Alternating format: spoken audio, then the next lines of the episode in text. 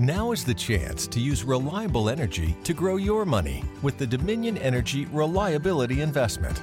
Our new investment product offers competitive returns, no maintenance fees, and flexible online access to your money.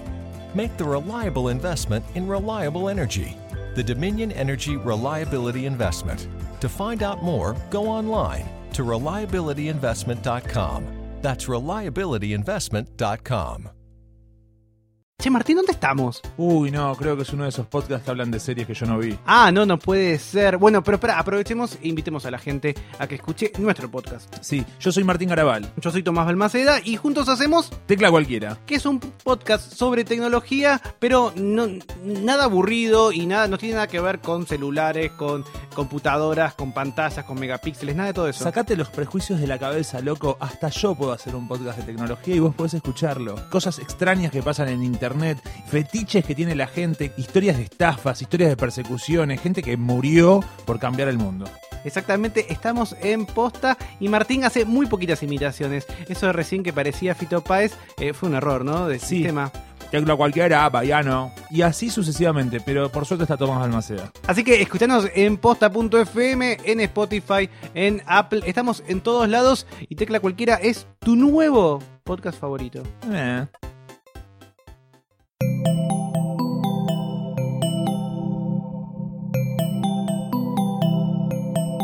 Estás escuchando Posta, Radio del Futuro.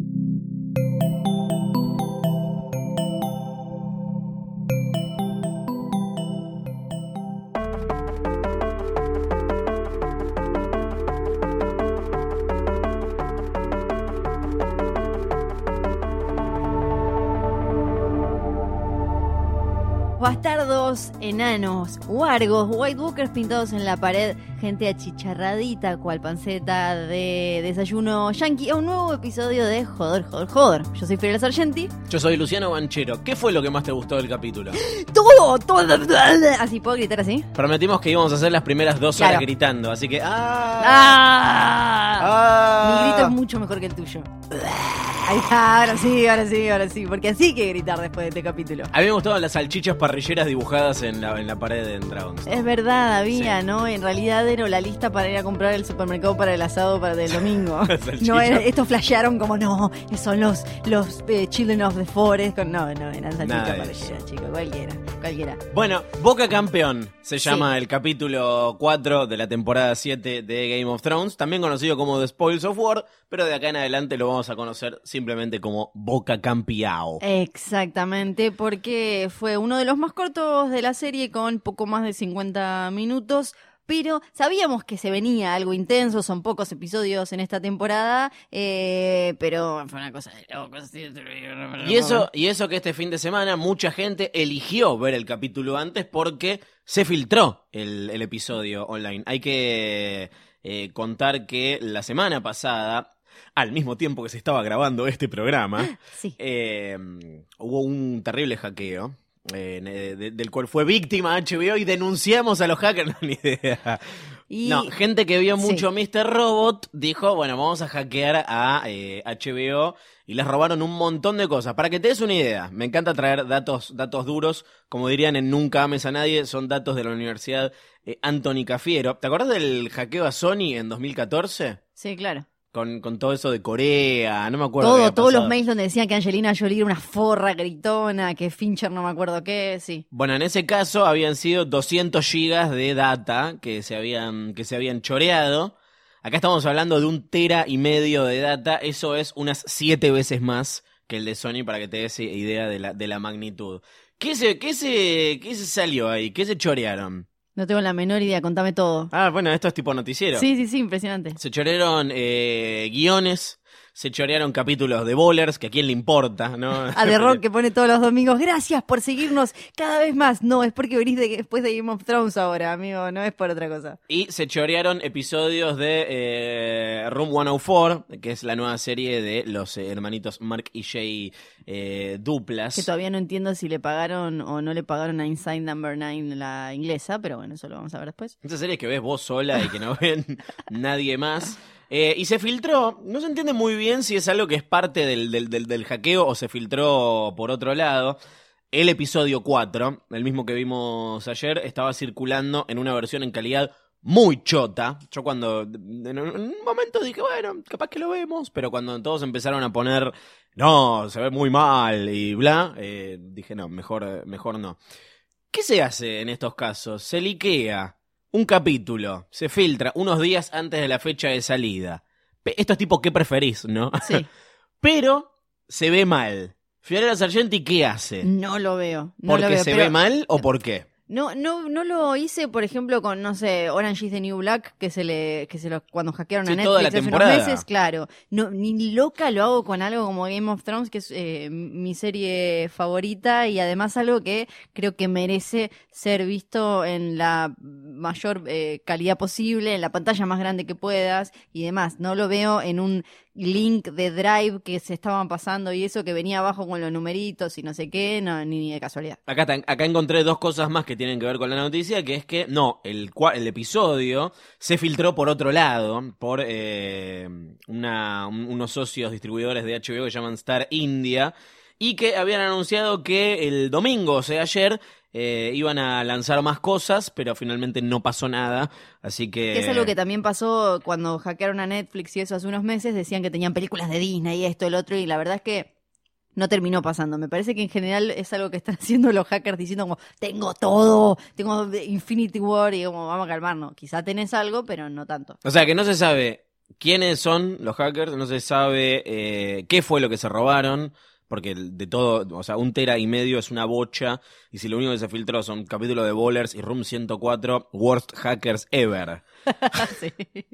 Así que bueno, esto yo también tomé la decisión de, de no verlo. Esto no tiene nada que ver con que nosotros estemos haciendo un programa para HBO, eh, full disclosure, ¿no? lo, lo hago, no lo hago con, o sea, elijo no hacerlo con ninguna serie, con películas ni eso, no, menos lo voy a hacer con Game of Thrones. Y no se filtró el capítulo de Spoiler Alert porque lo, lo grabamos hoy a la mañana cuando estamos grabando esto. Exacto, ahí con la gente de Fab que mm, hacen un muy lindo trabajo. Ay, de y, siempre nos piden que les mandemos saludos y nunca les mandamos. Sí, y además, y después la gente nos dice como, qué bien está editado, qué bien esto Nosotros otro". no hacemos nada No de hacemos todo nada de eso. Nosotros solo nos sentamos y hablamos y esa es toda magia de Fab. Exactamente, así que saludos a los amigos de Fab Media Network.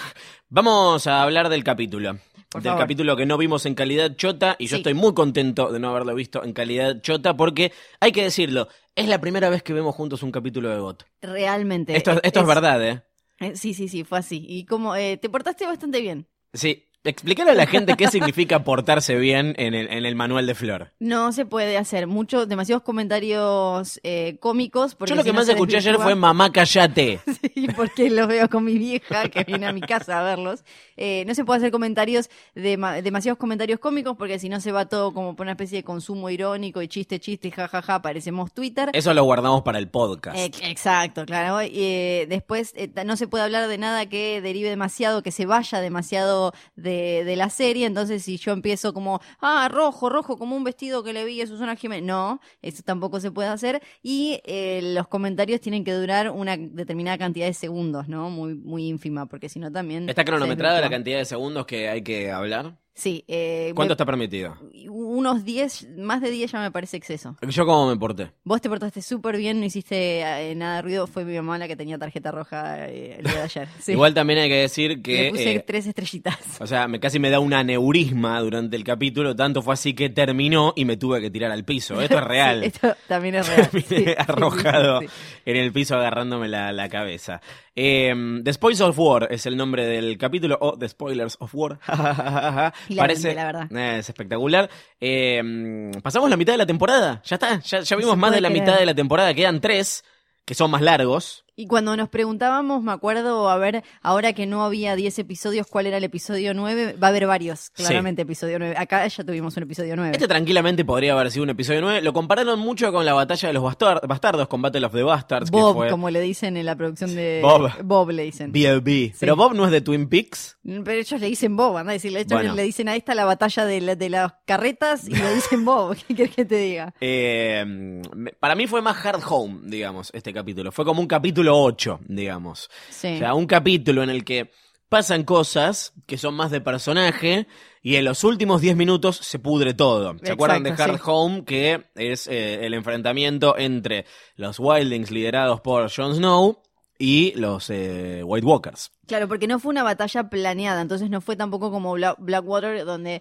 vimos cómo cada bando eh, se armaba y como, eh, aunque no vimos tanto cómo se enfrentaban, vimos mucho fuego valirio. Sí. Eh, esta fue más como, fue sorpresiva, entonces por eso también en cuanto a estructura es distinta. Bien, ¿por dónde arran- Bueno, arranquemos por el final, ¿no? Por la batalla de las carretas. ¿Por qué es la batalla de las carretas? Le dicen... Pónganle un nombre copado. Le, le dicen de, de Wagon Massacre o no sé cuánto, Sí. y también de Loot Wagon, no sé qué. Básicamente la, la- la batalla de las carretas tienen remeras hasta que dicen Lannister Camp y, y demás que se hicieron, porque En ahí el capítulo. vemos mm, después, pero qué cosa, las, las, las tuiteó Jamie Lannister a las fotos. Eh, porque... Con tenemos- una mano. Exacto, impresionante las habilidades que tiene para usar redes sociales con una sola mano.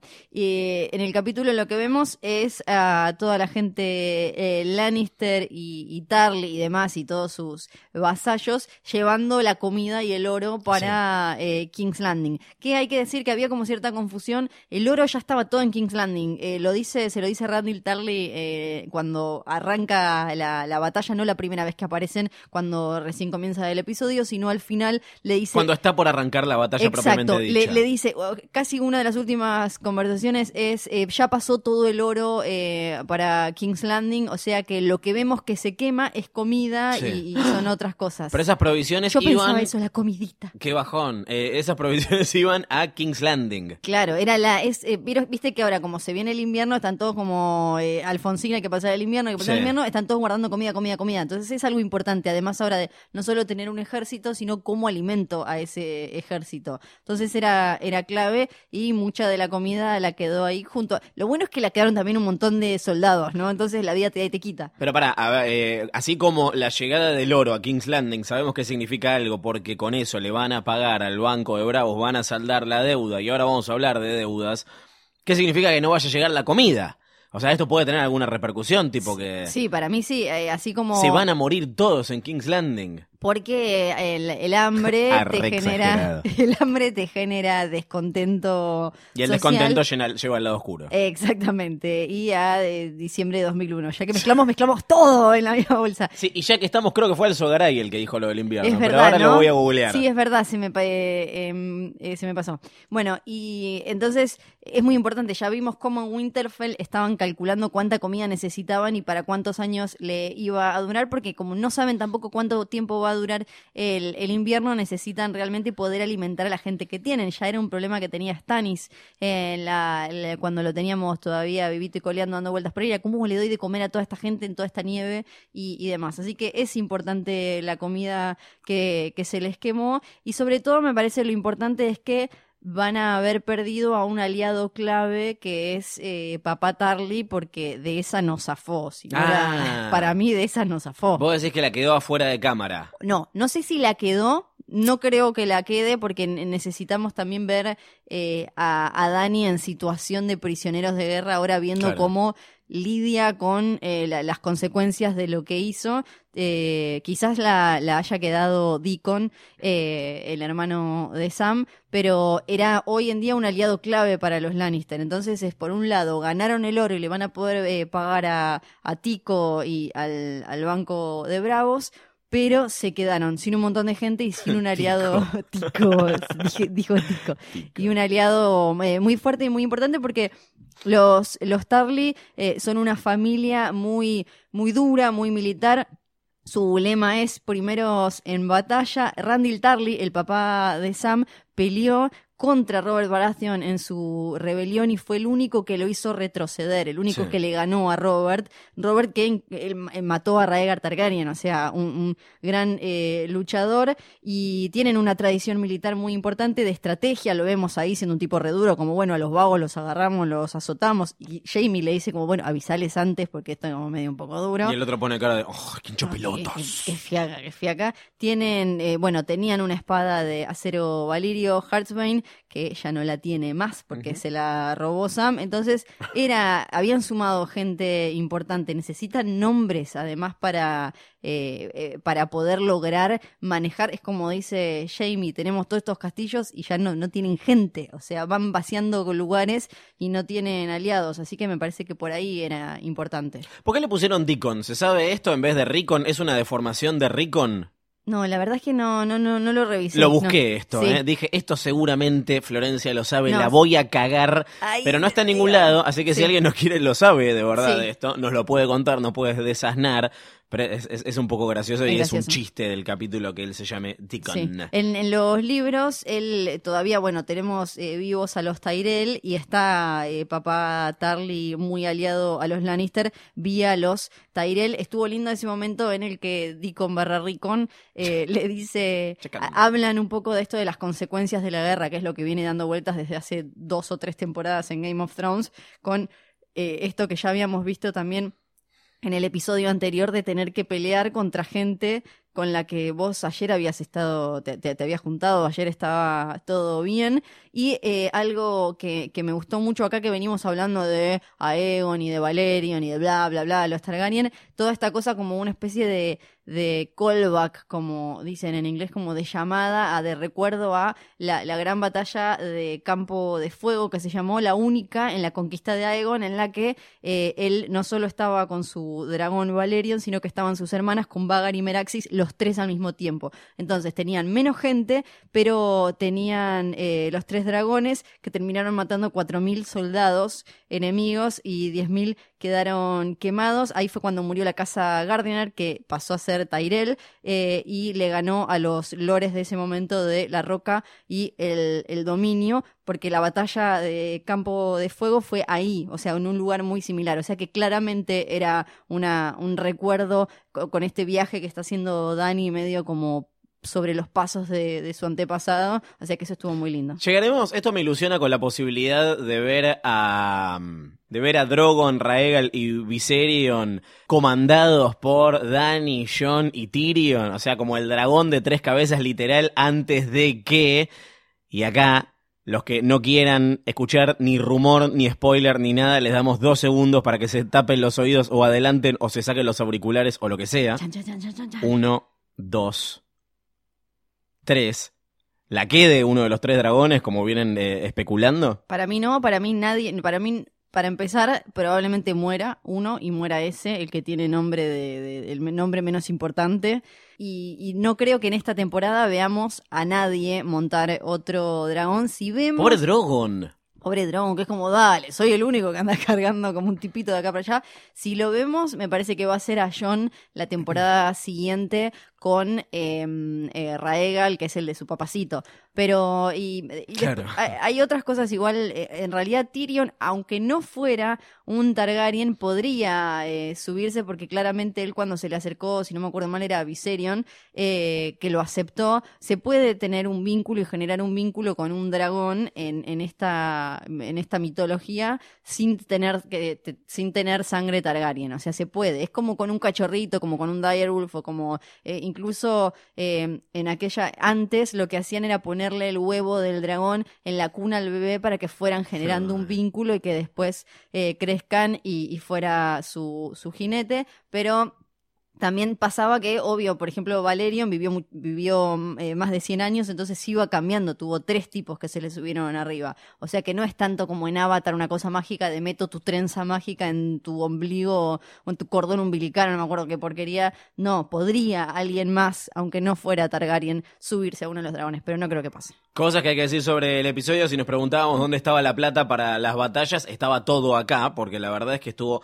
muy bien filmado, muy bien los efectos, viste que a veces eh, ha pasado que la vemos a, a Dani subida a Drogon y decir, Eh, medio la qué linda, fin, pero claro. claro. exactamente. Acá estuvo muy, muy logrado y le creí todo. De Sí. verdad, me vi metido en la batalla. De verdad, transmite muy bien esta sensación de eh, cómo sería este, un- una batalla con un dragón que tira fuego desde el aire y desde la tierra. Sobre todo muy logrado desde la tierra, que el personaje de perspectiva fue sobre todo Bron, que la rompió en este capítulo. Sí, increíble. Tuvo un momento Jon Snow ahí en, en Batalla de los Bastardos. Y además, lo que estuvo bueno es que cuando salieron las listas de los directores de los episodios, nadie daba 2,50 con este muchacho que Sí. ya no, no me acuerdo el Es la nombre. primera vez que dirige. que es la primera vez que dirige en la serie y venía de hacer It's Always, It's Always Sunny Sunny. en Filadelfia y creo que The Good Wife y no me acuerdo quién más y de golpe le dieron una batalla tan importante y era como eh, medio miedito pero eh, sí además cómo logró que fuera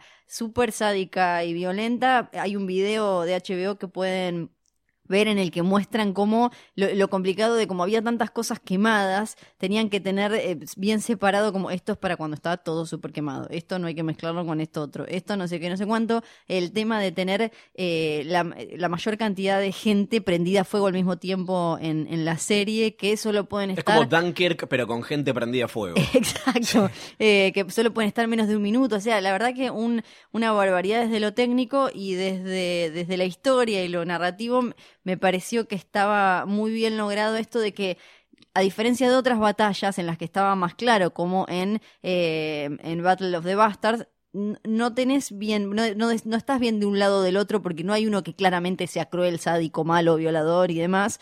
Y eh, veíamos desde este- esto que decías vos, desde la, perspectiva de Bron eh, y, y de Dani, y el tema después de las relaciones que estaban en juego. Eh, la parte de Tyrion viendo a Jaime me pareció increíble y que habla mucho Que le estaba dónde- diciendo salí de ahí maravilla. Exacto, todo el tiempo. Y de Jamie, que también muy fiel a su estilo de decir como yo la mato ahora y la, eh, la termino acá, como lo que quiso hacer en la batalla de Whispering Wood, que eh, trató de meterse, ir, ir bien para adelante para matar a, a Rob Stark y terminar con todo. O sea que todo, to- todo tiene que ver con quiénes son y, y después Drogon y Dani y este vínculo tan madre-hijo que es como te hicieron algo y lo, lo quiere curar y no le importa exponerse a ella porque la verdad que quedó ahí en el medio de la nada, pero ella quería sacarle el arpón ese. Ahora vamos ahí. Hablando de cosas que compré, cosas que les creí, el ar- no dábamos dos mangos por eh, el arma de Kyborn para, para matar a, a dragones. ¿Cómo matar a tu dragón? Dijimos, con una flechita, con un lanza-lanzas. La verdad es que está creíble, el, el escorpión. Como le dicen que la traducción no, no salió, pero en inglés le dicen scorpion. Hace, Finish him. Scorpion Sí, wins. que no sabemos si hizo solo uno o si, porque en O realidad sea, este lo quemaron. Este lo quemaron Drogon cuando dijo, ah, me hiciste mal, le hizo tipo... Que Bron zafa, pero no, no, no, no zafó el escorpión. Claro, y ahí se sube el caballo blanco y literal y lo, lo va a salvar a Jamie, pero no sabemos bien si era el único o si, si era el prototipo, si están haciendo más, porque uno piensa, eh, Qyburn es un tipo que suele pensar para adelante, entonces probablemente no sea el único ese que hicieron, quizás era el prototipo, una cosa así. Eh, vamos a los dos grandes elefantes eh, en la habitación, en este caso. Uno es, se murió Jamie al final del capítulo. No, No. no, no, no, no, todavía le falta. Mirá si lo van a matar así. No, claro. De última lo hubiesen matado calcinado con fuego, me hubiese parecido mucho más épico que ahogado mientras otro estaba tratando de salvarlo, no tiene sentido. Sí, no, aparte le- le- te das cuenta que le falta a él todavía terminar su arco y, y a Cersei, o sea, Cersei no va a sufrir otra pérdida de alguien que ama sin que le quede alguien dando vueltas para controlarla, o Además, sea, no eh, va a ser así. Jamie es el baloncuar. Acá en mi, en mi Necropro, Sí. eh, para mí sí. Sí, Pero si no sí. saben qué es el baloncuar, eh, pueden chequearlo en episodios eh, anteriores. Y lo segundo, ¿quién salva a Jamie? Decían, fue Deacon Tarly. Sí, Deacon lo Re salva. enamorado, re que lo quería besar, lo busco, lo beso, busco, lo digo, beso. pará, pará, ¿qué te pasó? Te beso el Deacon. Eh, eh, Deacon lo salva la primera vez. A Jamie me gusta ese, ese momento de las miradas, eh, eh, que, que hay como un Sí, gracias sí, sí, sí. con la cara, que, que está como sacudido por lo que acaba de pasar, porque casi, casi lo matan y no se esperaba que Deacon eh, lo salvara tan heroicamente a la manera de los, de los Tarly. Eh, lo salvó a lo Tarly, lo ganó a lo Tarly. Y fue Bron quien finalmente lo, lo- lo- salva y lo tira al agua por muy poquito. Esto lo pueden ver volviendo a ver el capítulo o incluso buscando un montón de GIFs Sí, y que están. que ya están ahí dando vueltas. Pobres caballos. Sí, no está bueno ser caballo eh, no. nuestro. Y al- otra cosa que estuvo linda, hablando de caballos, me acuerdo del Dotraki cortándole la pata al caballo de Bron. Es que en la primera temporada Cersei tenía una conversación con Robert cuando Robert ya estaba obsesionado con la nena, la nena Targaryen, que eh, ella le decía, bueno, igual eh, cuando la casaron con Caldrogo y Cersei le dice, igual no van a cruzar para acá porque le tienen miedo al agua. Recordemos que eran como gatitos que nunca, nunca habían cruzado un charco de agua. Entonces eh, él le dice, él- y, y ella le dice, además de última, si lo cruzan, son unos como, no, no son disciplinados, son unos salvajes. Y él le dice, solo un idiota enfrentaría a Dotrakis a campo abierto, que es lo que terminó pasando a Cersei, pero, eso. pero tampoco es que lo planeó, ¿no? Pero fue bonito eso. Antes de irnos a Dragonstone, tengo una pregunta que me surgió viendo el capítulo, y ya que hubo Lannisters y guita y bancos y deudas, siempre me pregunté, o en realidad siempre quise saber, eh, ¿por qué se dice que los Lannisters siempre pagan sus deudas?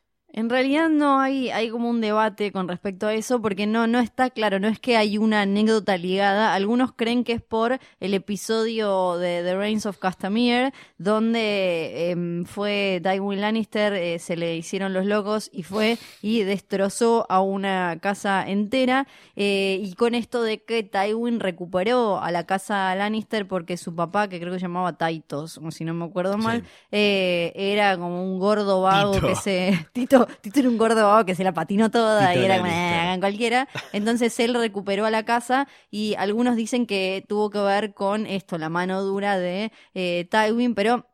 Pasaron unos 30, un poco más de 30 años, 50, entre 30 y 50 años de esto, entonces otros dicen, pero pará, ¿cómo puede haberse popularizado tanto? Entonces otros dicen, bueno, a Rob Stark le decían el, el Young Wolf y le empezaron a decir así eh, en muy poco tiempo y se propagó. Así que hay, me- hay un poco de debate. Igual tiene que ver, por un lado, que ellos se asentaron, su, su antepasado Lan, el, el pillo, no me acuerdo cómo le decían, se, cuando se asentó y se quedó con Casterly Rock, donde está casi todo el oro de- de- del mundo.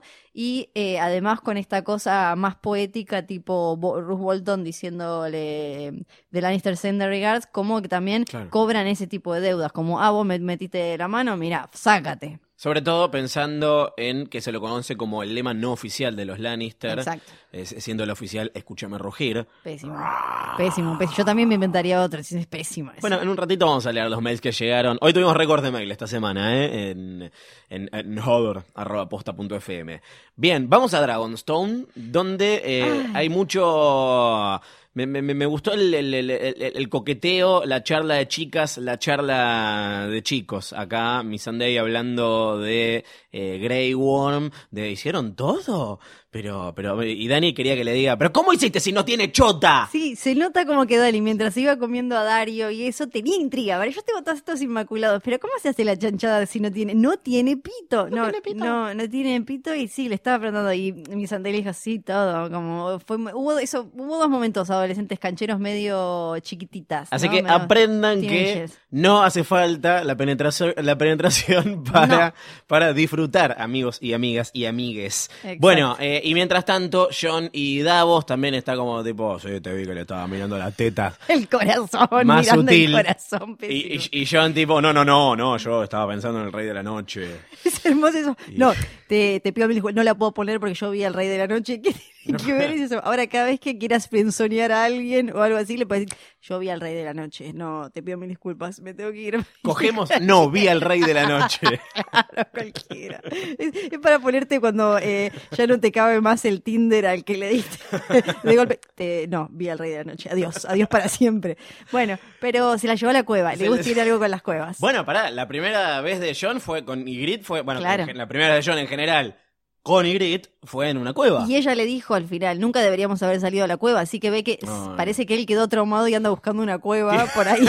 y como, Bueno, bueno, da la puta casualidad de que justo esta además tiene vidriagón y tiene, eh, bueno, la lista del supermercado, salchicha parrillera, no, bueno, para... O historietas, cómics, los Sí. cómics de antaño. ¿Qué historia cuentan estos cómics? Eh, aparentemente la historia que cuentan es la de cuando primero teníamos en, en Westeros estaban los eh, Children of the Forest, los hijos del bosque dando vueltas felices, siendo medio arbolitos ahí con sus arcianos, la la la la Para la, mí la, la, la. Mi- es mi- es tipo tipo- pitufos. Claro, no, para mí es los ositos cariñosos, los, Algo los- así. los hijos del bosque. Eh, algo así, andaban por ahí haciendo sus cosas, llegan los primeros hombres, peleas, hay peleas, los primeros hombres eran más grandes, tenían armaduras, tenían eh, armas de hierro y les empezaron a ganar. Eso es lo que sabemos en eh, los libros. Se da la guerra entre los primeros hombres y eh, los Children of the Forest. ¿Qué pasa con eso? Ahí estamos hablando de, eh, le dicen eh, la, la- The Dawn Age, le dicen en, en inglés a- Sí. a esta época. Después, eh, según, y acá nos metemos en la serie, la serie en la sexta temporada lo que nos mostró es que en el medio de esta pelea, cuando los Children of the Forest veían que estaban peleando, agarraron a un tipo, le clavaron vidriagón en el pecho y lo hicieron White Walker como para usarlo como arma contra eh, los eh, primeros hombres.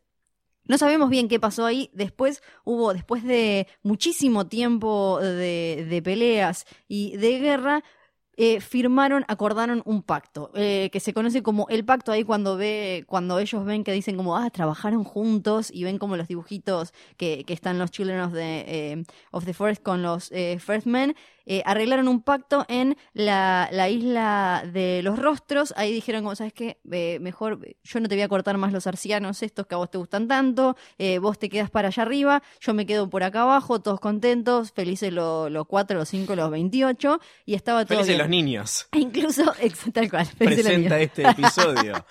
E incluso eh, muchos de los primeros hombres empezaron a adoptar la religión de los Children of the Forest, los norteños, eh, lo- la, la religión de los dioses antiguos, los arcianos y demás. ¿Qué pasó? Mucho tiempo después, creo que 4000, acá quizás la, la reteo, cuat- como 4000 años después, llega, eh, después de lo que se conoció como la, e- la época de los héroes, donde aparecieron eh, las grandes casas y demás, reaparecen, llega la larga noche, reaparecen los White Walkers y tienen que juntarse, tienen que aliarse para luchar contra los White Walkers. Esto ya lo sabíamos, ahora lo vimos porque alguien por suerte tenía crayón azul para ponerle los ojos Bien. azules a los White Walkers y que John dejara de parecer un loco eh, que dice como se viene el fin, se viene el fin y le pudo mostrar, mirá, mirá, existían, alguien más los vio. Y ella le dice, muy lindo, muy lindo, casi que me convenciste, pero ven de mí. Ay, qué pesado. Me encanta porque son como, son como dos tarados como eh, White Walker, Vendení, Vendení, White Walker, White Walker, Vendení, Vendení. Uh, basta, por favor.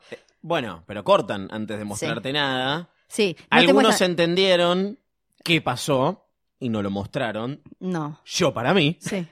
yo para mí, no se arrodilló. No, para mí no se arrodilló y ahí hay otro, otro recuerdo de algo que ya pasó cuando él eh, le habla a Mans Rider y le dice exactamente lo mismo. Le dice, tu orgullo vale más que la supervivencia de toda esta gente a la que supuestamente estás liderando cuando le dice como arrodillate frente a Stannis y eh, te vas a salvar y vas a salvar a toda tu gente. Eh, tampoco salió de todo bien eso, salió como más o menos bien. Eh, así que no, para mí no se arrodilló, sí sirvió para que Dani lo viera ya como un aliado definitivo, porque después cuando salen ahí y vienen y le tiran a Dani, fue toda una mierda lo que hicimos, ella le pregunta, le consulta a él, o sea que ya lo considera un aliado, a pesar de que no haya pasado, no hayan firmado, ¿no? El vidriagón es una de las armas contra los eh, White Walkers. La otra es el acero valirio. Y hablando de acero valirio, es algo que estuvo muy presente en este capítulo. Así que vamos. Para, para, para, eh, antes de eso, Winterfell. no que- vamos para Winterfell. Sí, no, vamos a que Winterfell. me, me olvidé, una parte que también me pareció que eh, valía destacar eh, la conversación de, de Davos y de John con Missandei, donde Missandei le dice nosotros le elegimos a ella,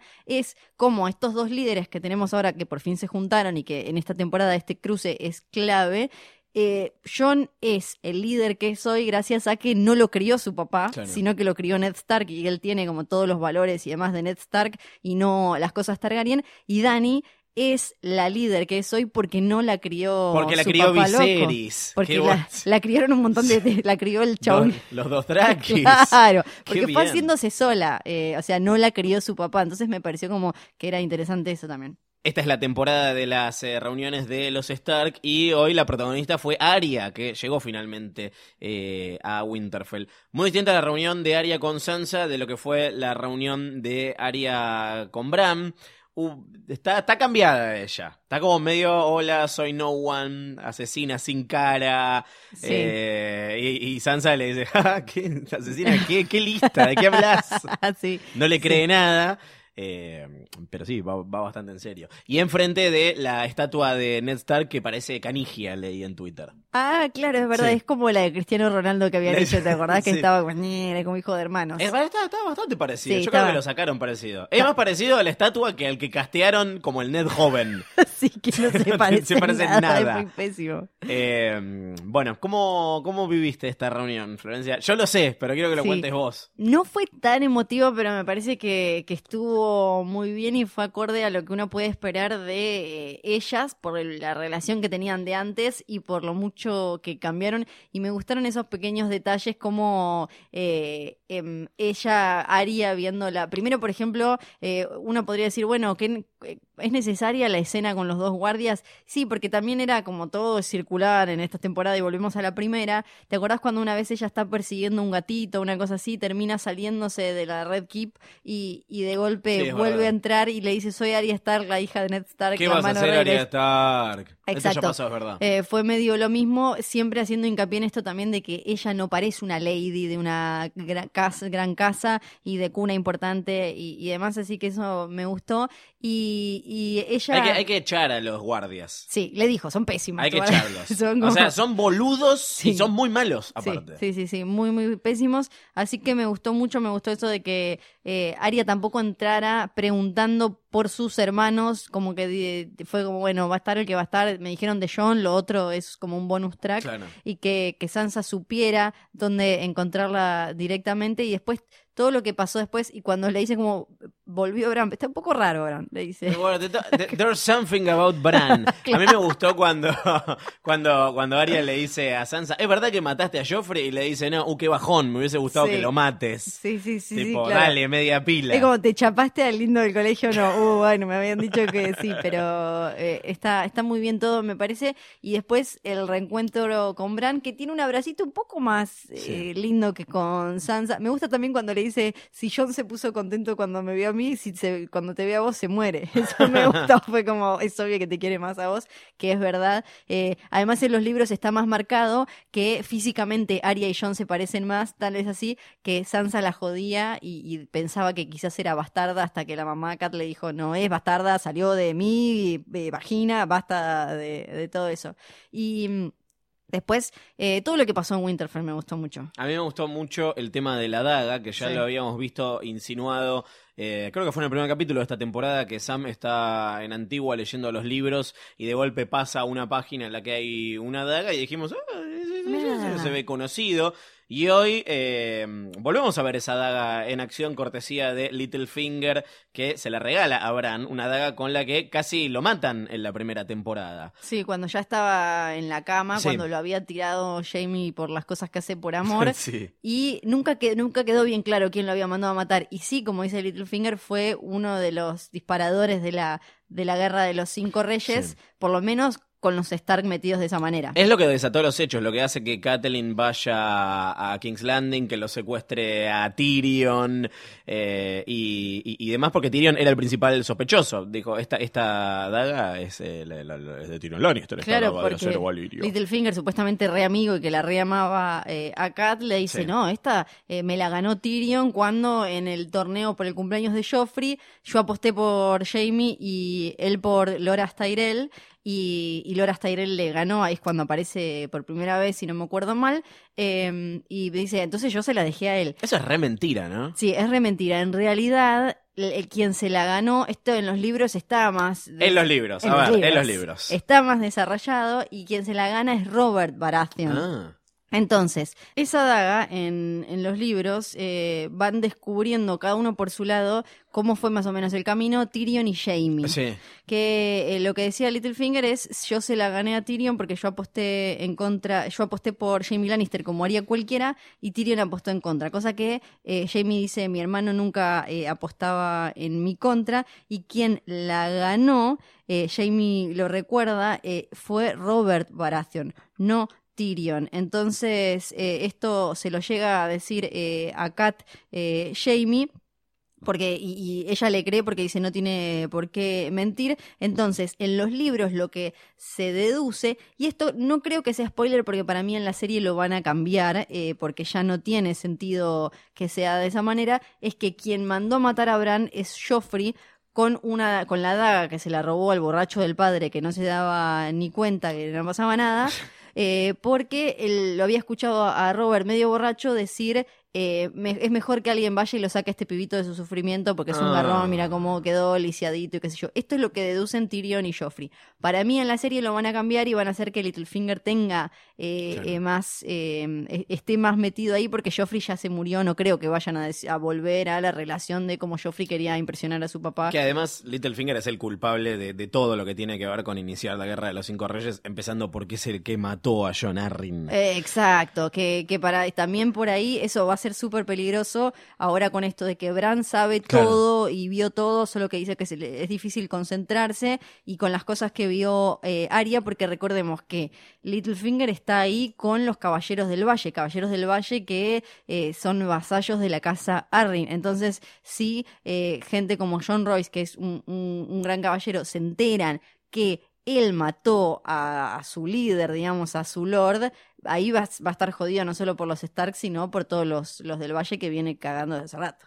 Y mucha gente eh, se enteró después de ver el episodio, porque es algo que pasa muy rápidamente, de qué significa eso que le dice a Bran de que el caos es una escalera, chaos is a ladder, eh, y la cara hermosa que pone Littlefinger. Hicimos un pequeño concurso de imitar a Littlefinger en Spoiler Alert, lo van a poder ver a partir de este miércoles en HBO Go y todas las plataformas de, digitales de HBO. Y todo eso. Exactamente. Sí, es algo que le dice Littlefinger a Varys en el capítulo The Climb, que es el capítulo 6 de la temporada mm, Tres. 3.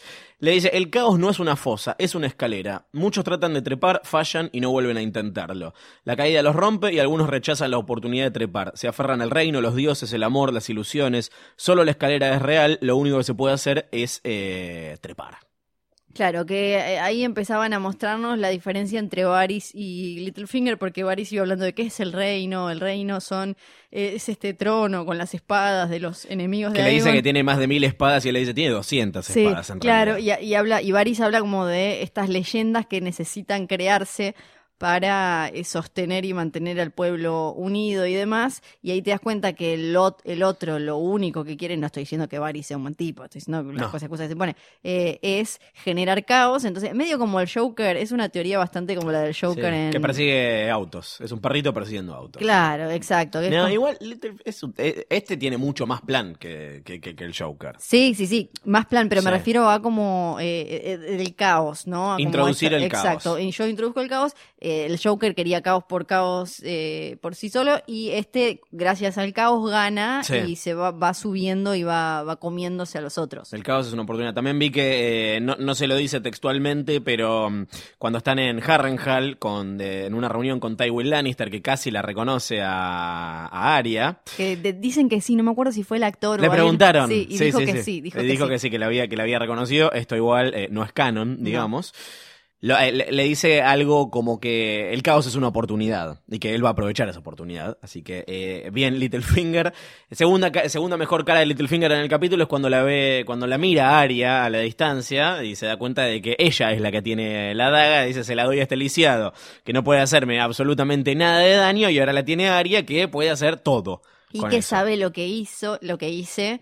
Y además, eh, y, y me gustan las caras de Sansa también descubriendo que su herman lo que se convirtió su hermanita, ¿no? Que algunos ya estaban diciendo como, ah, Littlefinger le sigue picando la cabeza. Para mí no, Sansa la tiene clarísima. Ella se lo dice a Bran, le, le, le dice, este tipo no te va a dar nada, porque sí. Eh, o sea que para mí no le está picando la cabeza. Y lo que le impresiona a Sansa es lo, lo cerca y lo lejos que están, cómo se reencontraron, pero en lo que se convirtió la hermana, en lo que se convirtió ella y cómo van a tener que trabajar para volver a reconectarse. Y para mí esta temporada tiene mucho de eso de los Stark volviendo a casa, no solo físicamente, sino volviendo a ser...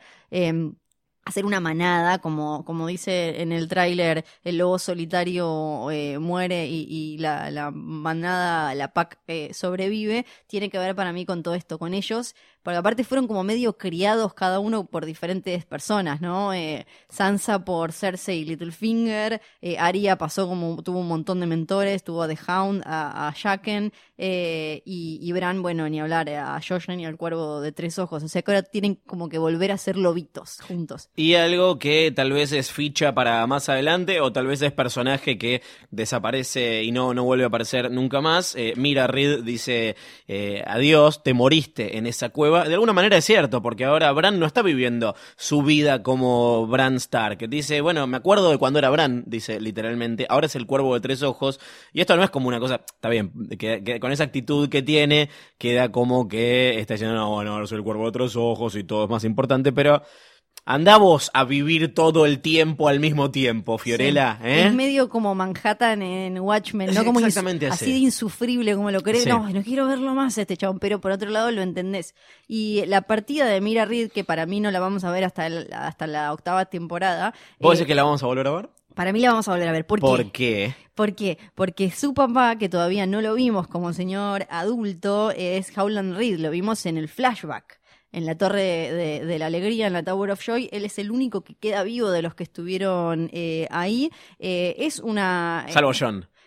Ah, muy bien, muy bien jugado, muy bien jugado. Eh, ellos viven en, en el cuello, los, eh, los Reed son, eh, se, los, se los llama lacustres, son más chiquitos, están muy relacionados con los, los hijos del bosque y, y demás, y tienen como costumbres bastante particulares. Lo importante de, de Howland Reed es esto, es, él estuvo en la Torre de la Alegría, él lo salvó a Ned Stark, esto aparece en la serie y en los libros de Arthur Dane, un caballero legendario que estaba ahí cuidando que dice el príncipe nos quería acá. Y Howland Reed nos da también la excusa para hablar de algo que relaciona y vincula, y para mí es clave en la relación entre Raegar y eh, Lyanna Stark, que no tiene que ver con la Torre de, de la Alegría, sino con el torneo de Harrenhal, Sí. Que ya hablamos acá un montón, pero se podríamos, podríamos hacer una mini temporada del torneo de Harrenhal, que fue donde pasaron muchísimas cosas antes de que se pudriera, se pudriera todo definitivamente y llegara la, la revolución de, de, Robert Baratheon, la rebelión. En el torneo de Harrenhal le cuenta Mira eh, a Bran, le dice, esta historia ya te la debe haber contado tu viejo. No, le dice Bran, a mí papá no contaba nada, era recallado. Y le cuenta una historia del torneo de Harrenhal donde había un eh, había un lacustre, un Cranogman, que eh, se burlaron, había tres, eh, ¿cómo se llaman los pibitos como pod? Se me fue, el- siempre se me va el Los nombre. Squires, los Squires, escuderos. Sí, los escuderos, gracias. Había tres escuderos que se burlaron de un eh, lacustre porque era más chiquito, porque si bien era grande de edad, era como chiquitito, enano y demás. De golpe aparece en el torneo un caballero misterioso con un escudo con un árbol sonriente. La cara tapada, nunca se le vio nada y derrota a los tres caballeros cuyos escuderos se habían burlado de este, de este Cranogman. Esto se relaciona con, ponele que a la ta- estos, estos torneos eran, viste, va, y vamos como un fin de semana y todos juegan y qué sé yo, Al estaban pasando, estaba, eh, tal cual, estaban pasando un montón de cosas que pueden escuchar en eh, la temporada anterior de Hodor. La que nos importa acá es que a eh, papá Reed lo, lo, lo agarran y se le burlan, le dicen enano, esto, el otro, qué sé yo. Y lo que cuenta, lo que cuenta Mira lo dice todo como estaba el señor de la rosa, estaba el señor de la tormenta, faltaba el gran león eh, de la roca, pero cuando se estaban burlando estos escuderos de él, aparece la She-Wolf y eh, le, le dice que ese, ese hombre era, ese lacustre era vasallo de su papá, lo sacó con una espada a estos tres escuderos, lo salvó y se lo llevó a su carpa donde estaban sus hermanos. Eh, Mira no le dice con los nombres, por eso yo lo, lo- lo estoy diciendo así. Eh, lo lleva a la carpa y le presentó al lobo salvaje, que era Brandon Sí. Stark, eh, le presentó al lobo callado, Ned Stark, y al cachorro, al pap, que era Benjen Stark, y ahí se queda entonces eh, Howland, Howland Reed pasando eh, el rato con los Stark a la noche. eh, en, el, en el banquete, Raegar interpreta una canción muy triste, Liana llora, Brandon la burla, eh, pasan un montón de cosas que hablan de... Maggie rió. Hablan de los personajes. Estaba Robert Baratheon borracho. eh, estaba Ned Stark que gustaba de Ayara Dane, Oh. la hermana de Arthur Dane, el tipo que mata a Howland Reed. O sea, es para Sí, ir sí, viendo sí. como el novelón. Que él no se anima, Ned Stark no se anima a sacar a esta chica a bailar. El hermano la saca. Eh, Ayara Dane es la que le gustaba a Barry Selmy, por ejemplo. Estaban todos eh, ahí, salvo papá Lannister Tywin, que ya estaba peleado con Aerys.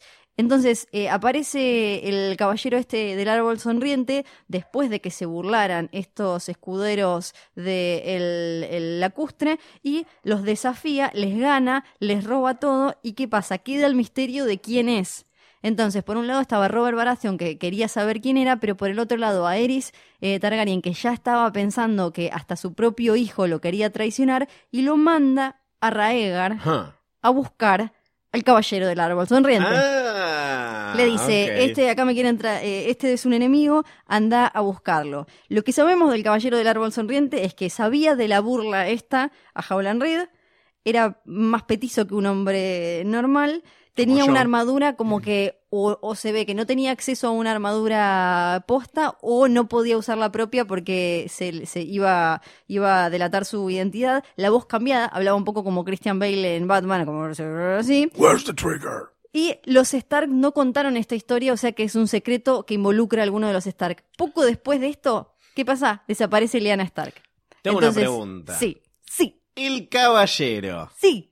¿Era un caballero? No. Ah. El caballero, según indica todo, era Lyanna Stark, que sabía usar armas como eh, Arya. Entonces, parte de lo, lo que uno puede ir cerrando de, de la historia entre Raegar y Lyanna es, Aerys lo manda a Raegar a buscar al caballero del árbol sonriente, ahí se conocen, nace el amor que ya había, ya había aparecido, porque ella se había conmovido con su canción, él la había nombrado a ella reina de belleza al, al terminar el torneo, Sí. o sea que ya habían pasado cosas, y eh, la termina, entre comillas, comillas, comillas, secuestrando y llevando a la Tower Joy. Para mí, en el camino, en algún momento, se casan también, y por eso Jon Snow no es bastardo, pero eso es para otro día. Para otro episodio. Muy- Igual se habló mucho de matrimonio y bastardos también, ¿eh? Sí. Acá en la charla con Miss Están Sunday, todo el Varys, tiempo eh, no, eh, Davos y, y John se charló bastante, sembrando eh, algunas pistitas para los próximos capítulos. Tenemos récord de mails. Esta semana tenemos un montón de mails que no sé cómo van a entrar en este cachito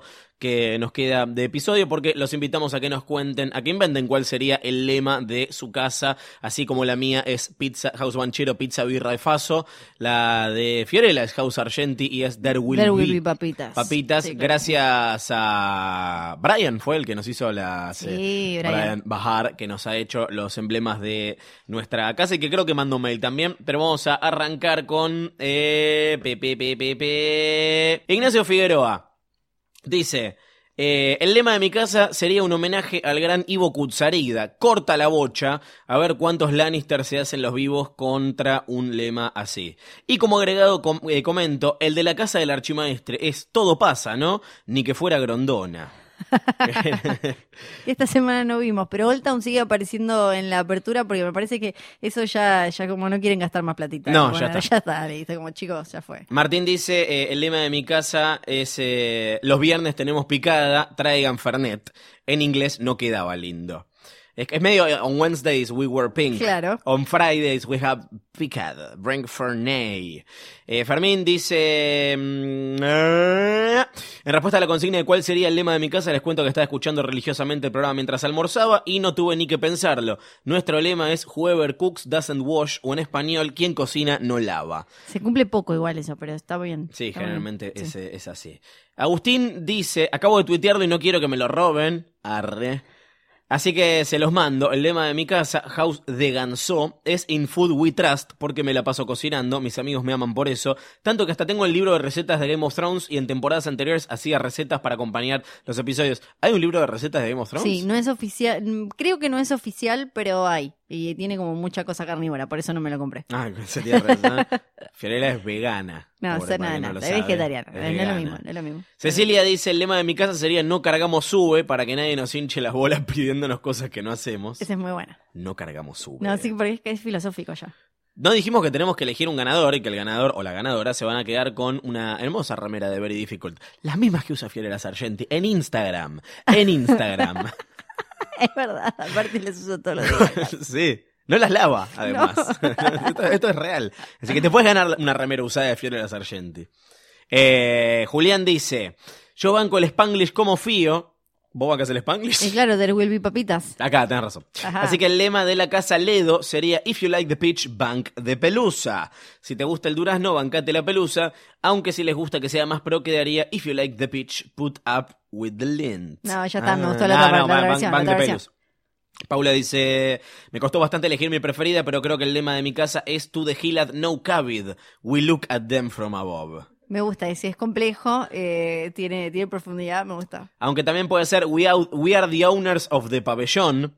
Sí. De todos modos, quiero compartir los lemas entre los que elegí At all ritmo and substance. Raise your hands like I do, whoever wants vino in paperboard.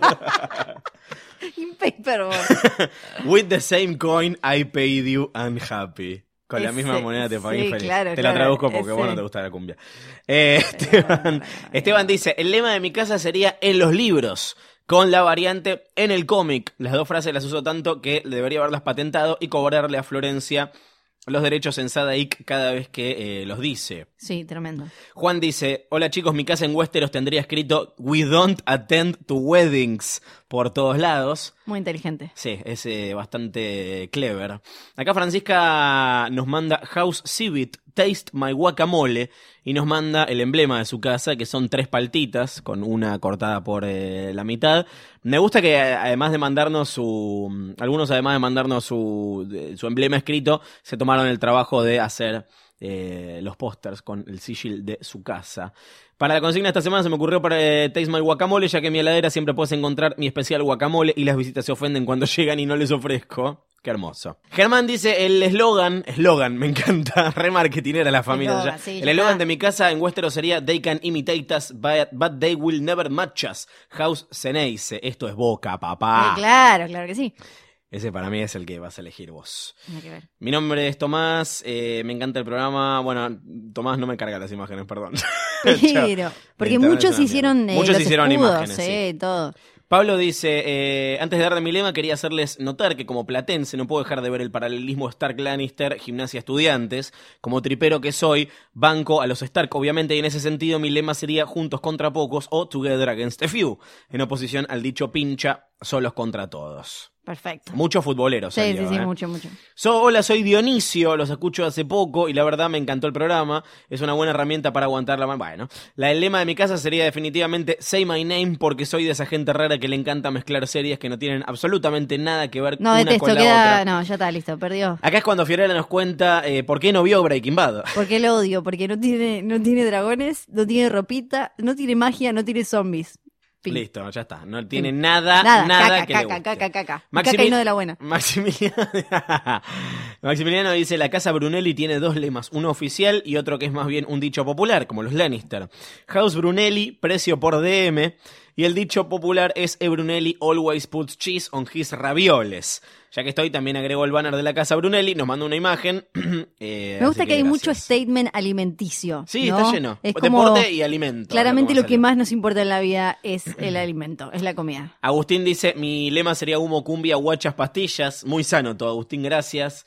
Martín dice, con el ebatés de mi mujer en la mano, los dos bordeando los 40 y con dos chicos en nuestro haber, el escudo de nuestra familia debería ser Our is Strong. Ay. Ay, ese es muy Me lindo. gustó este de Martín Rolor. Y también nos escribieron eh, los amigos del podcast El Oso y la Doncella de España y nos dice, soy Miquel y os escribo directamente desde Rocadragón, cuyas localizaciones son las playas de Itzurún y la ermita de San Juan de Gats. Lo voy a decir mal porque es muy complicado para mí. Porque no sabes hablar. No, porque es todo de Euskadi y yo no sé pronunciar esas cosas. De hecho, participé, nos cuenta, en el casting, pero viendo los Dotraki que aparecen en el tercer capítulo de la séptima, entiendo que solo pasara la primera criba. Si es de vuestro interés, ya os comentaré la experiencia. Queremos saber todo, Miquel, claro que Por sí. favor. Les escribo para decirles que está muy enganchado, le gusta mucho el podcast, dice que a veces necesita un diccionario argentino-castellano. Sí, como cuando decimos falopa, poronga. Todo. todo. cosas. Y como padre de dos niñas pequeñas, el lema de su casa está claro, nosotros no dormimos. Me encantó. Sí. Renato mm, dice, la frase de mi casa sería we poop. Por varias razones. Desde chico nos. Tiene una foto ese. ¿Cómo malcriamos a los oyentes? Tiene una foto. Con la caca. Ah, sí. La gente quiere caca. Hay una foto. Es horrible la foto. Ese mail es No la vamos a mostrar. Y está él sentado en el, En el inodoro, inodoro. Menos mal que las fotos no se huelen. pupeando. Eh, desde chicos nos acostumbramos a desayunar avena, comer cereales, pasas y muchas frutas con alto contenido de fibras. No nos gusta mucho la birra, así que en las juntadas siempre pinta Fernet, mucho Fernet. Básicamente todo lo que ingerimos sale casi al toque, mi inodoro es bien cómodo y acolchonado. El lema también refleja los errores familiares, los negocios que no funcionaron, las carreras universitarias que nunca terminamos, en fin, cada vez que la cagamos. Por esto y mucho más, we poop. Aprovecho este momento cacaril para Sí. mandarle un saludo a Harry Tamini, que tiene un eh, canal y hace unos videos muy interesantes de Game of Thrones, que también eh, eh, suele recordar este programa, este podcast, cuando se habla de caca y Game of Thrones. Bien, Perla, abrazo Harry, capo. Sí. Perla dice, les paso el lema que hicimos en casa el año pasado, muy obse con Game of Thrones, el cuervo como símbolo. Es porque, no es por Bran, es porque somos todos de San Lorenzo, incluido el pequeño Lorenzo de tres añitos. Es el cuervo de tres años. Nos tomamos nuestro fanatismo muy, muy en serio. Quería que el gato se llame John, pero no me dejaron, se llama Jorge Walí. ¿Qué? ¿Por qué? No sé, es peor. Eh, Brian Bajar, el capo de los GIFs, las fotos y demás, dice Lady Fiorella, Lady, Lady Luciano, no, Lord Luciano. no sé. Eh, os de- aquí Brian, Geekmaster, tercero de los Bohemios Valles de Villa Crespo, os deja su lema y estandarte. If you want it, you have it, but not before 11. Supongo que se refiere al capítulo de Game of Thrones. Claro. Tal vez. Nazarena dice, mm, al ser mi apellido Noé, el lema de mi casa sería como el arca.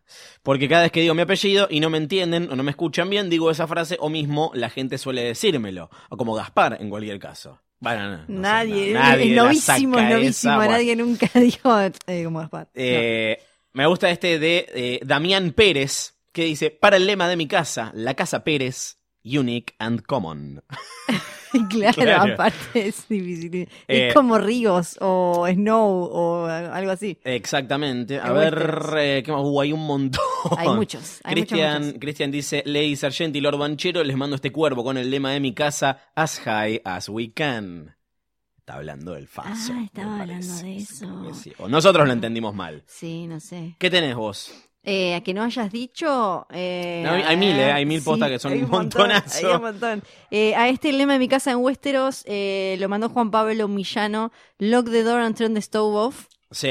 O algo así como cerrar la puerta y apagar el horno. Y ahí nos cuenta, eh, hizo toda la historia de por qué se llamaría así la fuerza de la tradición y principalmente su extrema utilidad para los miembros con TOC lo convertiría en el lema de la casa. Juan Pablo es el que mandó ese. Jaus Martínez me encanta porque Leandro Martínez mandó un mail que dice esto. Jaus Martínez, dos puntos, nos da paja. Sí, un mail con una sola línea y ci- cinco palabras. Nada más. Fernando Maguicha dice, eh, estuve bastante pensativo en cuanto a la frase de mi casa y como no se me ocurrió ninguna, traté de robarle una a Patrick Rothfuss de sus libros. Pero entonces como una revelación me di cuenta de que mi familia tiene un lema desde tiempos inmemo- inmemoriales. Resulta que mi apellido es Maguicha. Así es raro y no, no sé dónde es. Y cada vez que se lo digo a alguien recito la frase que mis ancestros dijeron por años. Gui, no we. Recapitulando, Casa Maguicha, Gui, not we. Me gustó. Eh, ¿Qué más? Bueno, hay un montón con imágenes, imágenes que no van a cargar jamás. Sí, muchos hicieron el- logo, hay alguien en Instagram que dice Sí. que los en- reencuentros de los hermanos Stark están siendo bastante simples. No sé qué esperaban, porque no, no, no es gente que busca gente. Esto iban a ser así. House personajes- Baniato. Claro, claro, ahora es así. We found House Baniato, we find people.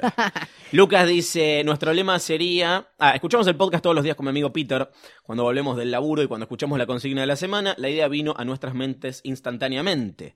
Nuestro lema sería, if we organize, everybody fucks. O sea, si nos organizamos.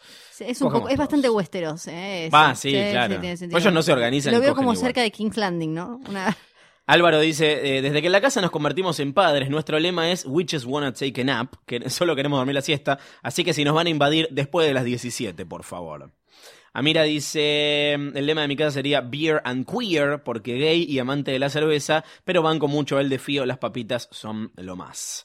Eh, Sí, había gente que quería hacer bocha, alianzas de casas en base a los lemas y, y la comida que involucraban. Hubo mucho de eso también. Mucha milanga, Sí. mucha milanga. Eh, Francisco dice, inspirado en el, argenti- en el argentinísimo aguante de la House Mormont con su Here We Stand o Resistiendo con Aguante, el lema de mi casa es The One Who Doesn't Jump is a Lannister. Que lo pueden decir, el que no salta es Lannister, el que Ah, no salta queda, es queda. Lannister. Lannister. Enzo dice, Enzo, Enzo, Enzo. Mi nombre es Joel y en honor, y en honor, no en honor, a los Tyrell y a mi poder para posponer todas las tareas que se me presentan, mi lema sería Procrastinating Strong. Eh, que es muy difícil esto, eh, de verdad, no sé cómo vamos a hacer para elegir. Me gustan todos, Sí. me gustan todos. ¿El de Zuller ya lo leíste? Lucas dice, es que tiene imágenes, Ah. no lo puedo leer. Lucas dice, lo primero es la comida. Eh, mm, eh, Yo lo tengo acá, ahora lo leo el de Zuller. el de House Zuller. Sí. Muy bien. Acá pregunta María si Jamie murió. No. no. Eh, la mía es la casa Zuller, nos dice, we like baked chicken with very gold potatoes. A nosotros nos gusta el pollo al horno con las papas bien doraditas y la manda la foto de Guido Zuller eh, llorando, ¿no? Por el pollo con las papas bien doraditas. Acá escriben desde México. Dice, empieza espectacular. Saludos Fiorella y Lorenzo. Bueno, se llama autocorrector, ¿no? Como- Lorenzo. ¿Quién es Lorenzo? Me llamo Axa, o Aya, no sé cómo lo dirán. Eh, lo escucho de México, cada episodio del podcast lo espero con las mismas ansias que un capítulo de GOT. Muchas gracias. Nos manda una teoría larguísima que eh, lo vamos a guardar para la semana que viene, pero queremos mandar saludos a la gente que nos Sí. escucha en México. Que es, es- Sí, es- en es una. Venezuela. Y en Sí. Venezuela también eh, nos llegan muchos mensajes de Venezuela. Bien. En esos otros países se ve que no nos quieren. En Chile no soy, chicos, no hay ningún chileno. Ah, no, sí había una vez conocía uno o dos. Así que retiro lo dicho. No nos odian. Acá llega un mail de Elber Martínez que arranca con Hola chicos, mi nombre es Alexis. Ni idea, Elber. Alexis. El lema de mi casa sería Luxury is vulgarity. El lujo es vulgaridad. Seríamos, sí, seríamos una nación que alguna vez existió en Westeros, pero se disolvió después de la desaparición de nuestros gobernantes. Pero cada cierta cantidad de años sus descendientes se reúnen en algún lugar eh, bajo un evento llamado Misa Ricotera, donde la ley no existe y todo se destruye eh, a su paso. Claro, se fueron a Nueva York todos los líderes, ¿no? Por eso es que. Exactamente. Florencia. Florencia. vulgaridad dijo y se fue a Nueva York. Yo estoy entre dos. A ver, ¿cuáles? No, te, no te quiero decir los dos porque si no va a quedar el segundo y no quiero. A mí me gustó mucho el de la caca, perdón. Eh, el de la foto que Ah, incluía el, de la, foto. el de la foto de la caca. Yo voy a tener que ir con el Eva Test. ¡Ay! Era mi Ah, otro- Bueno, es tremendo. Renato, mención de honor porque mi segundo candidato era Martín Rolón, que nos mandó, pero si es el primero tuyo, Sí. eh, Es ha el ganado. primero. Es el ganador. Perfecto. Así que Martín, te has quedado con la remera de Very Difficult. Después te escribimos para que eh, lo tengas. Si lo querés en talle bebito, también se consigue. Bebito. La semana que viene, la pregunta es: ¿Cómo te imaginas la primera cita entre Jon Snow y Dani Targaryen? Van a hacer la chanchada. Sí. Tía y sobrino van a hacer la chanchada. Ya está, no hay con qué darle, ya nos lo mostraron. Él le miró el corazón, ella no sé qué, no sé cuánto. Ahora, ¿cómo va a ser la primera vez que se encuentran esas lenguas y la mezcla Ay, ¿qué- entre, entre hielo y ¿Por qué lo fuego así? produzca una sopa de jugos familiares con mucho ADN compartido, ¿no? ¿Cómo va a ser? Qué asco. No sé cómo. Jodor arroba posta punto fm es nuestro mail. Ahí nos pueden contar cómo se imaginan la primera cita entre Dani y John y se pueden quedar la respuesta que más nos guste. No abusen ahora todos de tengo bebé, tengo un No. tengo criatura. No. Eso gana- vale so- solo una vez, no, no, se, no vale dos veces. Y el episodio de la semana que viene, quedan tres, nada más. Nada más. Tres. Se llama Eastwatch. Sí, que ahora van largando los títulos así. Este, el título del próximo episodio salió el lunes a la mañana Ajá. o el domingo muy, muy, muy tarde, porque cada título te va dando alguna pista. Ahora, en este ya sabemos, además por el tráiler, que va a tener que ver con eso que eh, Bran dice en el adelanto y que vio de Hound, que eran los White Walkers yendo para ese castillo de la Night's Watch. A ver qué onda, qué onda. Eh, para todos los que dicen, saquen Hodor, grábelo a la madrugada y sáquenlo al lunes, el programa sale los martes, así que les recomendamos a los manijas, como odio esa palabra de mierda, que se pueden suscribir en Spotify y en Apple Podcast, en la app que quieran, de hecho, para escuchar eh, podcast, para que apenas sale el episodio, les llegue una notificación y lo escuchan. Que sale el martes temprano, además. Exactamente. Sí, o sí, sigan a arroba tempranito. a Posta FM en todas las redes sociales porque ahí también se van a enterar. Muchas gracias, Fiorella Sargenti. Muchas gracias, Lorenzo Banchero. Bien. un gusto esto, la verdad, un placer. Loren, eh, Lolo, ¿te puedes decir Lolo? Esta es la venganza por todas las veces que te Lolo, nos, re- nos reencontramos la semana en el episodio que viene y todo eso para hablar de Eastwatch. Lolo, Vamos a ver. Besito. Vamos a ver. chao.